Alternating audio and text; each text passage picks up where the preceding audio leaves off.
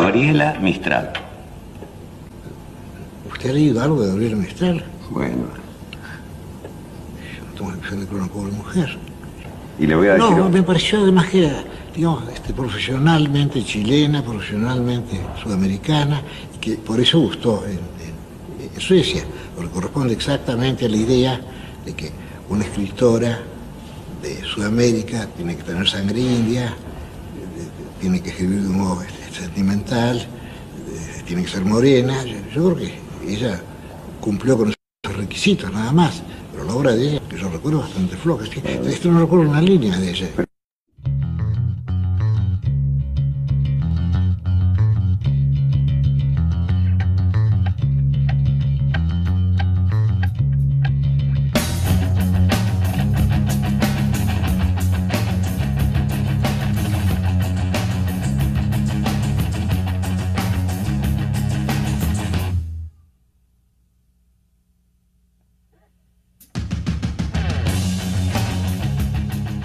¿Qué pasó ahí? Chu. ¿Qué le, qué le pasó ahí al tío Borges, Andrea? Se le salió todo lo argentino que es, ¿ah? Se le soltó la cadena. Eso le pasó, se le soltó la cadena, le patearon Ay, la jaula. Sí, pues al tío Jorge Luis, se le salió el argentino nomás, pues ni una Mm. otra explicación. Pues viste que, pucha, uno los quiere harto, pero pucha que son agrandados, son agrandados los, los hermanos. Fíjate que, fíjate que ese, ese reel que subimos en nuestras ¿Qué eh, historias de Instagram ya tiene más de Mm. 150 mil reproducciones, como 600 comentarios. Mira, te digo lo que opina la gente, porque acá captamos, ¿no cierto?, el clamor de los lameros. Populares, Dice, por, ejemplo, eh, comparto, dice alguien. Mm. Alguien le dice, ¿comparten la envidia? Ah, Ah, es que no se ganó el Nobel, po, por eso. Cuando sientes celo del talento de una colega. Nobel recibido por Borges, cero. ¿Qué te pasó, Borges? ¿Es así? Mm. Pregunta alguien. No, dice la otra persona. ¿Quién es? Pregunta otra persona. Eh, bueno, hay opiniones bien largas. Hay, hay mini ensayos Sí. sobre este tema aquí, Andrea.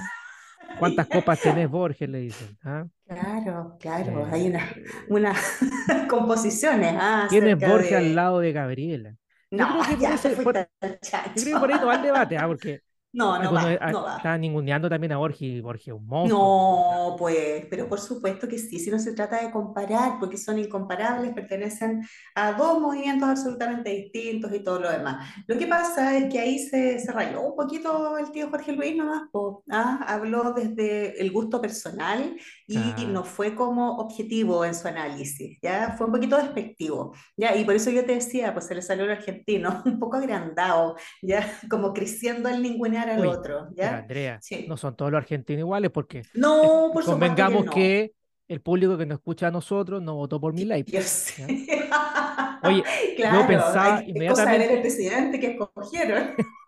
Inmediatamente pensaba en tu amiga Juli. Debe estar contenta. No, pues mi Juli es otra cosa. No, mi Juli no votó por ese caballero, no, para nada. Así que la Juli es otra cosa, no la metamos en este saco de, Sí. de gente que tiene Oye, gente que quiere conocer un poquito Sí, más la ideología de, del nuevo presidente electo argentino, puede escuchar el episodio Mm. de Leyendo Martillazo Libertad, Libertad, Libertad, que está eh, hace algunas semanas atrás publicado y, y tiene Fuimos visionarios. Sí. Sí, fuimos visionarios, absolutamente Bueno, sí. Así comienza con el análisis de la contingencia, con la polémica, Andrea, leyendo martillazos. Tal cual. Eh, quedan con este tres episodios, Andrea, y nos vamos. Mira, pues, y nos Nos vamos vamos, y nos vamos, nos sí. fuimos, nos vamos a las Bacalán. Fabuloso, porque ya está empezando a hacer el manso calor, Eduardo, y Es está bueno ya para ir a tomar un poco de color a, a las playas del O litoral por central, último, ya transmitir, transmitir desde la playa. Nos vamos También, con todo el team para allá. ¿no? con las carpas, toda la cuestión, con perros, con niños, con todo, po, a ver si se tranquilizan. Ah, por allá. Oye, pero contar, gente, Andrea, de que los proyectos no descansan, ¿ah? Eh, No, pues porque leyendo nada. martillazos.com se van subiendo todas las reseñas que hemos ido analizando en estos ya tres años, ¿no? Más de tres años de, podcast. Y eh, Delirio y. Desorden, Andrea, lo vamos a decir ahora ya.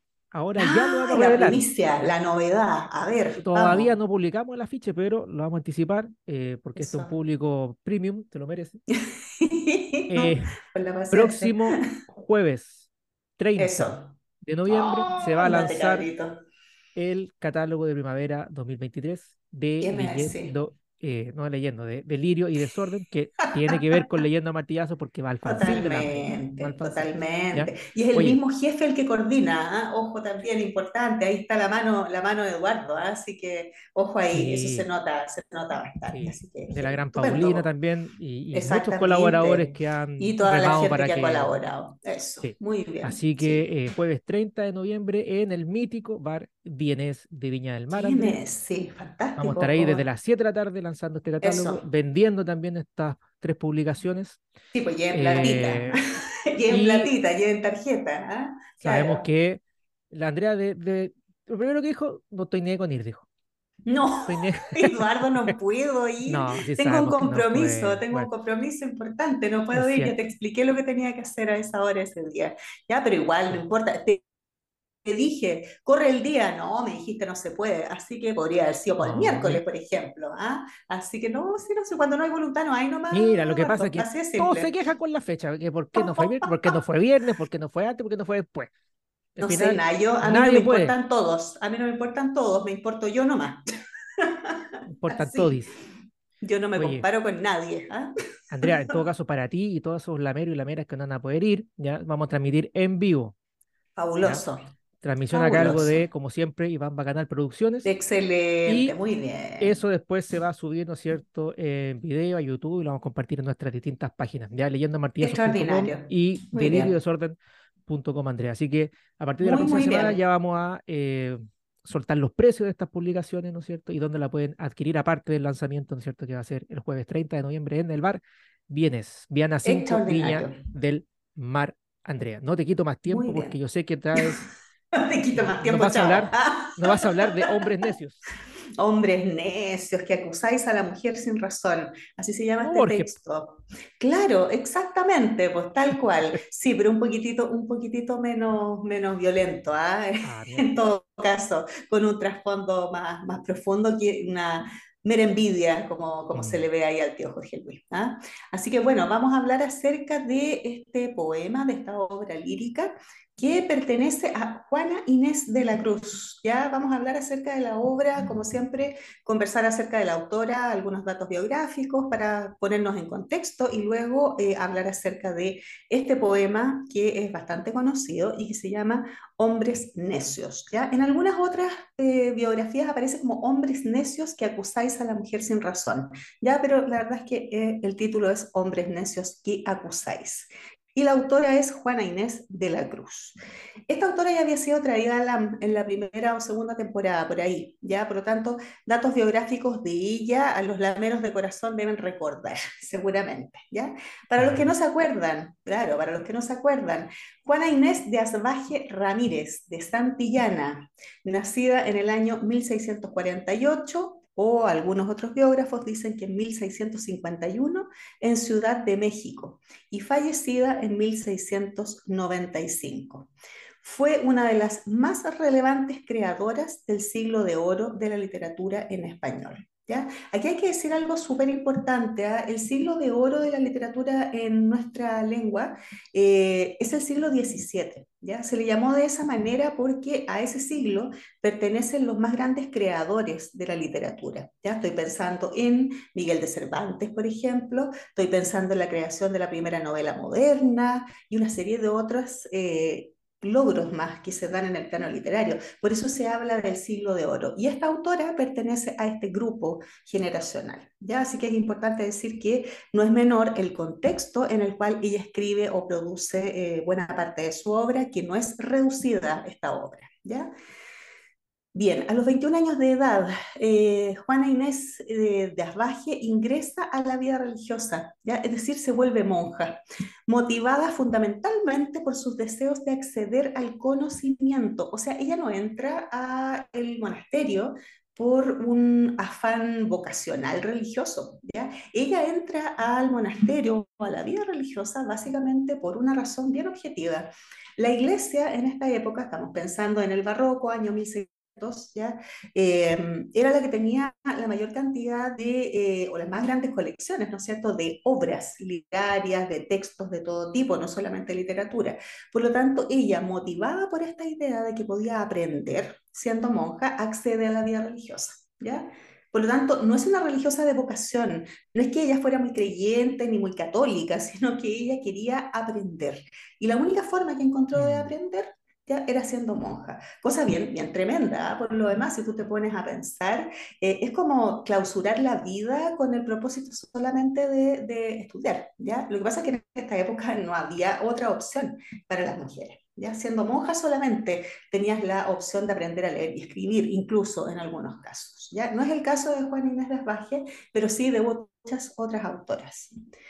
La obra de esta autora surge y se desarrolla bajo el mecenazgo de importantes figuras de la nobleza de España y también de su país de origen, que es México. Murió a causa de una epidemia importante en el año 1695 en el convento de San Jerónimo, encontrándose en ejercicio de sus labores como religiosa. ¿Ya?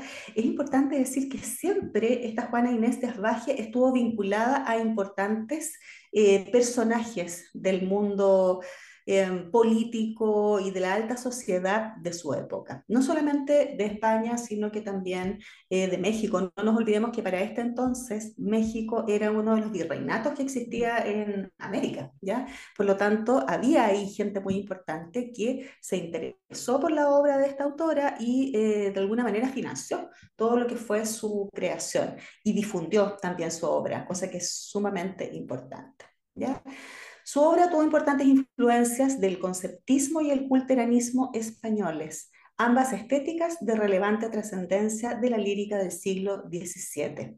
El conceptismo y el culteranismo, Eduardo, fueron dos movimientos ¿ah? que se dieron de manera prácticamente paralela y que fueron súper importantes, sobre todo en la poesía barroca ya del siglo XVII en España. Eh, ahí destacamos dos figuras, Góngora y Quevedo, que fueron súper importantes, súper significativos, y ella toma esta influencia conceptista y y la incluye, sobre todo en su obra poética. ¿Ya? Hay que decir que ella no solamente escribía poesía, también escribió teatro, varias obras de teatro importantes que transitan desde la comedia hasta la tragedia, hasta el auto sacramental, que son obras de tinte más bien religioso. ¿ya? Eh, escribió también obras en prosa, pero mayormente se le conoce por el teatro y por la poesía. Se distinguió siempre eh, por ser una mujer intelectualmente inquieta, que no solo se desarrolló en el ámbito de la producción literaria, sino que también demostró un importante interés por la ciencia, la filosofía y la teología, llegando a sostener importantes discusiones y a levantar duras críticas en cuanto al rol social de la Iglesia Católica de su época. ¿ya? Esta es una religiosa bien discolada, era bien poco común que en la época las monjas, ¿no es cierto?, tuvieran esta eh, participación social tan activa, ¿ya? Ella no era una monja típica, ya no era una religiosa que estuviera bajo las órdenes o la sumisión respecto del poder masculino dentro de la iglesia. Todos sabemos que hasta el día de hoy los que la llevan dentro de la iglesia católica al menos son los hombres, no son las mujeres, ¿ya? Por lo tanto, ella va a constituir una pieza divergente dentro de ese engranaje, sobre todo siglo XVII, pensemos en eso y va a ser la piedra en el zapato para varias autoridades eclesiásticas de ese momento histórico. Así que no es menor lo que ella logra, ¿ya? Se pega su, su buen sacudón ¿ah? a la iglesia de, de la época, ¿ya? Bueno, y una muestra de eso es su obra que vamos a analizar el día de hoy y que se llama Hombres necios que acusáis. Bueno, esta obra es un poema escrito mayoritariamente en verso, en el que el hablante, a través del uso de una actitud apelativa, dirigiéndose a un tú específico, realiza una descripción acerca de la visión que los hombres tienen de la mujer en el contexto de la sociedad barroca. ¿ya? O sea, así parte la obra. Ya la obra parte donde el hablante lírico, que detrás de ese hablante lírico obviamente, ¿no es cierto?, está eh, Sor Juana, eh, hay una descripción acerca del rol de la visión que los hombres tienen de la mujer dentro de este contexto de sociedad barroca. Esta percepción tiene como centro la idea de que la mujer es un ser que se entenderá no por sí ni en sí misma, sino más bien como una mera extensión de lo masculino. Cáchate eso, ¿ya? La mujer apéndice. ¿ah? Entonces ella dice en este texto que parte diciendo básicamente que la mujer es una extensión de lo masculino, ya que es un complemento, como mucha gente suele decir hasta el día de hoy, ya que la mujer es un complemento del hombre, que no es un ser en sí mismo ni por sí Salió de nuestras costillas. claro, po, exactamente. Bueno, por eso, por eso mismo, pues viste de dónde viene toda esa misoginia, ¿no es cierto? Y ella hace eh, una, vuelta, una vuelta de tuerca y dice, no, pues no salimos de la costilla. nosotros, en el fondo, somos seres eh, que vivimos por nosotros mismos y, y, en nuestro ser, ya más intrínseco. No necesariamente somos un apéndice del hombre, es lo primero que dice, ¿ya? Eh, por lo anterior, el lugar de la mujer en el mundo se encuentra predeterminado por una relación de subordinación respecto de un otro. Y aquí aparece el concepto de la otredad, que es tan típico del feminismo, ¿no es cierto?, hoy en día, y que se utiliza y que circula tanto dentro de las ideas del mundo feminista. Esta otredad que tiene que ver con eh, este otro que es el hombre y que de alguna manera es la razón de existir de la mujer. Y eso hace que se establezcan estos vínculos afectivos menos tóxicos, ¿verdad? Y que se genere toda una retórica o toda una dialéctica ahí de subordinación, ¿ya? En relación a esta figura más todopoderosa que vendría a someter a la figura femenina. Ella es una de las primeras que acuña este concepto de la otredad, ya sin, sin describirlo, sin decirlo, sin embargo está ahí presente dentro de este texto. ¿ya? Eh, como consecuencia de esta idea de la otredad, la mujer no podrá ser entendida como un ser independiente y capaz de cuestionar, crear y proponer la visión de un mundo diferente a la levantada desde códigos masculinos. O sea, ella se queja ya de la imposibilidad de la mujer de romper este círculo vicioso de la otredad, que después se va a extender hacia los hijos, hacia el rol de la maternidad, ¿no es cierto? Y una serie de otras cosas más durante eh, mucho tiempo, durante siglos y siglos más adelante. Andrea. Dime. Estamos hablando de una autora eh, siglo XVII. ¿no? Sí, señor. Eh, sí, Estas ideas las guardaba, las publicaba, que imagino si sería una religiosa, ¿no? y hacer censurar inmediatamente, porque está yendo en contra de todos los cánones. Totalmente. Totalmente, sí. Eh, bueno, hartas obras se perdieron, pues, porque misteriosamente se quemaron, ah, en un incendio que hubo ahí extraño en el convento donde ella estaba. Sin embargo, dice ahí la leyenda media negra, ¿no es cierto? Que eh, hubo varias personas que rescataron estas obras y que salvaron un poco el patrimonio literario de, de Sor Juana, ¿ya? Y que gracias a aquello nosotros podemos acceder a este tipo de textos hoy día, ¿ya? Entonces sí, pues, indiscutiblemente el patrimonio de, de, de, producción literaria que ella crea queda, se preserva, pero no nos garantiza nadie ni nada que eh, esté el patrimonio completo, pues seguramente deben faltar cosas acá, ¿ya? Y que se destruyeron en ese incendio. Lo que pasa es que ella era una persona muy bien contactada era una persona muy bien relacionada, socialmente hablando, no siendo ella una mujer de clase muy alta, ojo eso, pero sí estaba muy bien contactada con personas de la aristocracia de México, ¿ya? Era muy amiga de la esposa del virrey, ¿ya? Dicen los copuchentos y mal hablados que había una relación ahí eh, amorosa, ¿ya? Entre ambas, pero eso no, no consta tampoco, ¿ya? Entonces se habla también del lesbianismo de Sor Juana eh, a través del tiempo, cosa que no sería nada de extraño porque eh, si nosotros pensamos, es una mujer que entra al convento no por un tema de vocación religiosa, sino porque quería saber y conocer. Por lo tanto, no tenía metida en la cabeza esta idea del celibato, ¿no es cierto?, ni ninguno de esos rollos que están asociados a la vida religiosa. Así que perfectamente podría haber amado a un otro, ¿ya? Que no fuese necesariamente solo Dios, ¿ya? Y en este caso sería eh, esta mujer, ¿ya? Pero, pero se dicen no más cosas. Dicen que dicen, ¿ah? Entonces el rumor popular ahí eh, circula, ¿ya? Pero igual es interesante, pues, es, sabroso saber eso. El cagüineo para los lameros que siempre les gusta. Sí, pues, hay una película donde se trata súper eh, profunda, mucho más profundamente lo que estoy diciendo yo, esta relación entre ambas mujeres. Esa película se llama Yo la peor de todas, es una película argentina del año 90, ¿ya? Eh, búsquenla por ahí mm. porque está dentro de varias plataformas ahí de cine. Eh, y es súper buena. Se habla acerca de toda la vida religiosa y las cosas que tuvo que pasar, en verdad. ¿ya? Y fue bien, bien, bien fuerte la lucha que dio en el fondo para, hacer circular sus ideas, ya más allá de, de, lo que se podía hacer en, su época. Bien, en un segundo momento, el texto gira hacia una interpelación de los hombres. Aquí ya se dirige directamente a los hombres, no habla de la situación social de la mujer, sino que directamente se enfoca en el hombre propiamente tal. A quienes califica de necios por no estar dispuestos a visualizar, ni mucho menos a comprender las capacidades femeninas, sobre todo en el ámbito intelectual. ¿ya? Ahí en el fondo les dice a los hombres directamente que ellos se niegan a reconocer que la mujer es un ser intelectualmente capaz. por otro lado, Ahí tenéis Borges, pues, viste, si es súper contingente lo que tú, lo que tú colocaste ahí como introducción, así que bien, pues Eduardo, como siempre, jefe ahí iluminado. Una pauta, una reunión de pauta. Eso, es la reunión de pauta, tú sabes, pues, ah, con tanto detalle.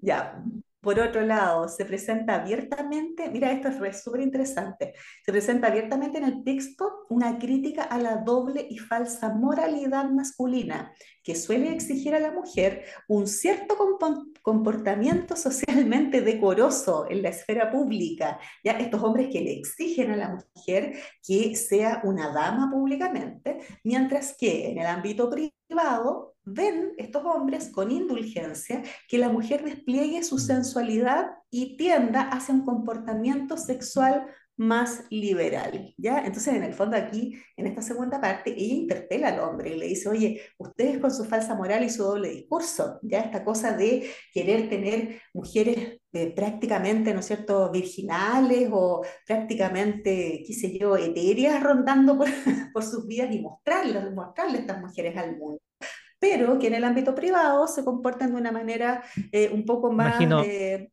desenfadada en términos me, me imagino que habrá incluido a los curitas. Pero yo creo que sí, pues por supuesto. No lo dice abiertamente, ¿ah? pero se ah. refiere a todos los hombres. Pues, y los curas también son hombres, pues si los curas no son Jesucristo ni son nada eso, los, curas también son hombres. Entonces, eh, ya nos ha quedado claro con todas las, cosas que Bien cochino, pues. Sí, señor, bastante más cochinos que muchos hombres que andan ahí no de curas, ¿ya? Así que, correcto. Bien, esta inconsecuencia en el discurso masculino, esta cosa de querer que la mujer sea casta y pura públicamente y que sea eh, más eh, distendida sexualmente en el plano privado, eh, va, va, a hacer que el discurso masculino motive este temple de ánimo crítico ¿ya? y confrontacional de parte del hablante, que imprimirá al texto un tono y una propuesta transgresora, sobre todo para el contexto epocal en que la obra fue escrita. ¿ya? En el fondo esta es una obra que está permanentemente toreando al lector. ¿ya? Por una parte habla del rol social de la mujer, ¿ya? y por otro lado critica a los hombres abiertamente por tener una doble moral y un doble discurso, ¿ya? por hacer eh, los morales frente a situaciones públicas, pero en privado vivir situaciones que podrían parecer eh, indecorosas en el punto, desde el punto de vista de la moralidad de la época. Pensemos que estamos hablando del siglo XVII, no es el siglo XXI, ya había cosas que no eran aceptadas dentro de este contexto. ¿ya? Ahora, ¿cuál es la trascendencia de la obra en general de esta autora? Bueno, como te decía, destaca el tono crítico y de interpelación con el que se dirige a un lector mayoritariamente masculino, porque, ojo, ella no se dirige a un lector femenino, porque en la época, bueno, usted bien, bien práctica y mm. concreta, en la época las mujeres no leían. Ya, no sabían leer, estamos hablando de 1600 y tanto. Eh, la mayoría o el grueso del público lector era un público masculino, ¿ya? Por lo tanto, ella critica e interpela a un lector masculino acción que puede considerarse como el antecedente de muchas autoras declaradamente feministas que conoceremos en siglos venideros. O sea, como que ella deja abierta la puerta para lo que viene posteriormente en literatura feminista, ¿sí? A raíz de eso, eh, fue imposible no acordarme de Helen von Druskowitz. ¿Te acordás que la analizamos la temporada pasada? Sí, señor. O esta temporada, ya no recuerdo bien. Pero eh, que se repasó al bigotón, ¿te acuerdas? Sí, pues. Claro que sí. y, ella era fue... más radical incluso, decía que había que erradicar al hombre. Sí, pues, sí, pues, porque eh, avanza en el tiempo ella también y está dentro de un contexto de un siglo XX que permite muchas más cosas, pero yo te digo que el tono de Sor Juana es más o menos parecido, ¿ya? Es más o menos parecido. sí. No sé si habrá relación, ¿ah? pero mm. eh, von también era lesbiana. Eh, puede ser que hay una crítica más dura hacia los hombres a partir de, de aquello, ¿no? Porque hay menos compromiso, hay más objetividad, quizás. Sí, claro, por supuesto. Eh, no sé, ¿no? Pero yo pienso, por ejemplo, en Simón de Beauvoir, ya que si bien se considera como eh, también precursora del tema del feminismo, ¿no? Con la obra El segundo sexo y todo lo demás. Pero digamos que Sartre en esa relación que tenían eh, era bien machista, no sé si con ella, pero Uh, sí con, po, con el resto de terrible. relaciones que tenía a lo mejor en paralelo, ¿no? Pero O sea, su discurso también lo era, digamos, entendámoslo desde ahí. Entonces, uno no puede tener un discurso y vivir de otra manera. O sea, se Mm. puede, pero en general no es así, digamos. Siempre se les sale a uno un poco como es, a partir de lo que escribe, a partir de lo que habla. Sí, correcto. O sea, esta autora es, es el antecedente de muchas otras, Claro. por eso, por eso digo, ya acá en la reseña, sí. Va a abrir la puerta, va a dejar la puerta junta, para que entren todas las demás, y eso es súper significativo, eh, porque yo creo que no ha sido para nada fácil. Estamos hablando de una autora que escribe y publica sus obras dentro de un contexto no de sociedad europea, eh, no dentro del contexto epocal del siglo XX, estamos hablando de una mujer en la sociedad americana, ¿no es cierto?, Eh, a mediados del siglo XVII, que publica obras, entonces es súper complejo, me imagino el escenario donde ella se desenvuelve para poder ser tomada en cuenta y recibe muchas críticas, incluso es encarcelada en, en, durante algún tiempo ¿ah? por las publicaciones que hace, ¿ya? Entonces, igual es, es no menor, ¿ya? Lo que, lo que ella aporta, ¿sí? Eh, ahora, es precursora de una literatura que desde la forma se caracteriza por ser extremadamente correcta. Ella es súper correcta para escribir, ¿ya? escribe de acuerdo con todos los cánones estéticos ya propios de su época, que es el barroco. Sin embargo, ya eh, desde el contenido, desde el fondo de su obra es súper transgresora, súper transgresora porque tiene un mensaje que es completa y totalmente confrontacional de acuerdo al tiempo en el cual ella vive, ¿ya? Así que eh, desde esa lógica es súper valorable y rescatable la obra de Sor Juana. No estamos leyendo aquí entonces a una monjita de claustro que estaba ahí, que, ¿cierto? Claro, Haciendo ¿no? pastelitos y escribiendo, ¿ya? Yo creo que está el estamos- prejuicio, porque uno escucha Sor y al tiro, ah, que... Oh, que- fome, claro. oh, qué lata, ¿qué, qué dirá esta, esta mujer? Ah, una cosa así. Y la Ah. verdad es que ella era monja porque quería solamente estudiar, po, aprender latín y griego, leer, tener acceso a libros, básicamente era eso, ¿ya? Pero no era porque ella quisiera aprender a hacer tortas y pasteles y pasar rezando todo el día como otras señoritas bien seguramente de la época en la que ella nació y creció. ¿Ya? Así que la vida de ella es una vida bien apasionante y llena de, de, de ahí de detalles bien sabrosos, ¿ah? Harta farándula, harta copucha por ahí circulando, así que Igual- la película, ¿ya? Sí. Igual que la Sor Andrea. Igual, una vida... Ah, Oye, prontamente estamos ahora en Netflix. licenciosa. Estamos en Netflix. Qué terrible sería eso, Eduardo. No, mejor que no. Mejor que no, déjame, Oh. déjame Canal 4. Sí, así que eso era lo que les quería contar a los que nos oh, escuchan. y a Quemando ti todos el los de- Quemando todos los Quemando todos los cartuchos. en los quemando los calzoncillos episodios. de los hombres también, todo, todo quemando. Quema, que andan lavando esos calzoncillos, que quemarlos. Sí, Todas esas cosas que tienen pues, ahí. una hediondez. Oye, oye, eh, hombres necios, ¿ah? Y ya vimos que Borges cae ahí, ¿ah? Un poquito. Sí, po, Y bueno, el pasta, el pasta, como también va a la reunión de pauta, lo obligamos, lo despabilamos, le damos un par de café para que despierte. Eh, también se trajo una Claro. canción, pero al hueso.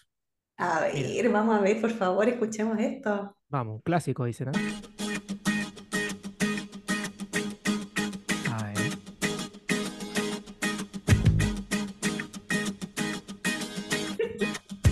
intro. Ah, mira, ahí tenés. Ese hombre que tú ves allí Ay, Ajá. extraordinario, me parece gusta. tan galante, Eso. tan atento y arrogante.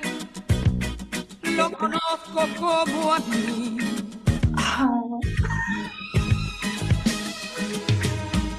Ese hombre que tú ves allí, que aparenta ser divino, Borges. tan afable y efusivo, Claro. solo sabe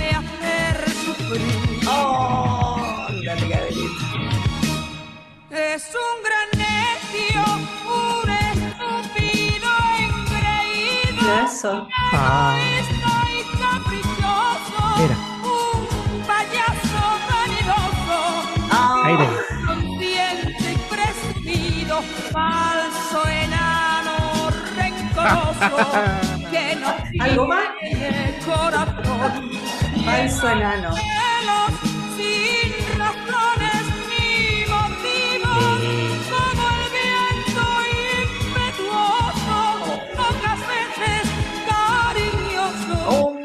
pana. ¿ah? De sí mismo, soportable como amigo. Fíjate.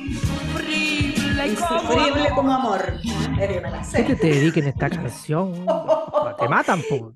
¿Cómo, cómo Oye. olvidar los karaoke, Eduardo, con esta canción? ¿ah? Nos faltaba la amiga, la, la congéner, ah, adelante, con unas Oye, copitas de más. Estas cantando. po, tema. imagínate ahora con el, con el reloj. Otra vez escuchaba una canción y decía, el cuarzo, ponte el cuarzo, decían. Ponte- imagínate, weón. Media hora de ponte en cuatro, imagínate estas letras aquí. Tanto rato, además. No hay, no hay espalda que aguante. No hay por ah, ya entendí. Ahora entiendo todo. Oye, mira, todo conectado en Leyendo a Martillazo. Esto gracias a las reuniones de pauta que hacemos sagradamente todas las semanas. Todas la las intro semanas, de. Borges, ah, despechado, Eso. ¿no es cierto? Ahí contra la tía. Oh, que está enojado, Y sí. el ahora que está la, la tremenda gran Andrea. Y eh, esta canción, po, que está todo Nada más. ¿Qué más querís, po? Falso Oye. enano rencoroso. ¿ah? Era, ¿Qué Fantástico. Fantástico. ¿Qué estás Buenísimo. en varios. ¿Quién no tiene corazón? Claro, no, ya ni me acuerdo, ya, ya ni me acuerdo si no, Oye, si uno llevara la cuenta, Andrea, claro. Queda poquito de Leyendo Martillazo, su No queda. temporada. Ah. Episodio 170 y algo, ya perdí la cuenta. Oh, Eh, la cantidad de Un obras impresionante. apostolado. Sí, un Próxima apostolado, semana. esto. Lo vamos a recordar en el próximo episodio, pero día jueves 30 de noviembre, Eso, 19 horas, Bar Vienés, Viana 5, Viña del Mar, se va a lanzar el catálogo de Delirio y Desorden, donde va el famoso Lamsin, ¿ya? Eso, Eh, extraordinario. de este espacio, ¿no es Sí, cierto?, de divulgación de filosofía, literatura y arte, para que no se lo pierdan, lo vamos a transmitir en vivo, ¿ya? Para que lo puedan ver y después subir el video y vamos a vender fotos afuera, ¿no es cierto?, del evento. Recuerdo de, de mi lanzamiento. Vaya, mi primer vaya, lanzamiento. vaya, a, a Carlito. Uy, no, no me pagó la foto, debe estar enojado. Oye, Sí, talla interna. furioso, claro. Oye, Andrea, eh, agradecido como siempre, ya ahora No, a, a gracias la a playita, Eso, Sale muy del rico, monasterio muy bueno sería. Sí, voy a salir a escribir cosas, a escribir cosas, a pelear con los hombres necios también, hombres ¿por qué necios. no? ¿Por qué Ya, no? Andrea, Eso. hasta la próxima Ya, pues, Eduardo. muy bien. Nos Hasta vemos. la próxima, nos vemos, chao. Chao.